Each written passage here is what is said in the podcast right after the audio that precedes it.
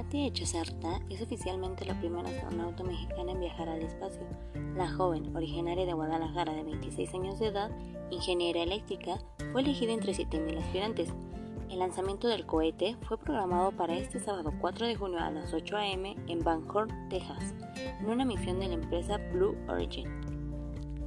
Katia mencionó, quiero dedicarle este vuelo al espacio, a mi país y a toda la comunidad latinoamericana. Mi deseo es que veas esta misión, creas en ti y sepas que puedes ser el próximo. Sin duda alguna, ella es un claro ejemplo de que si lo sueñas y te lo propones, lo puedes lograr. Muchas felicidades, Katia.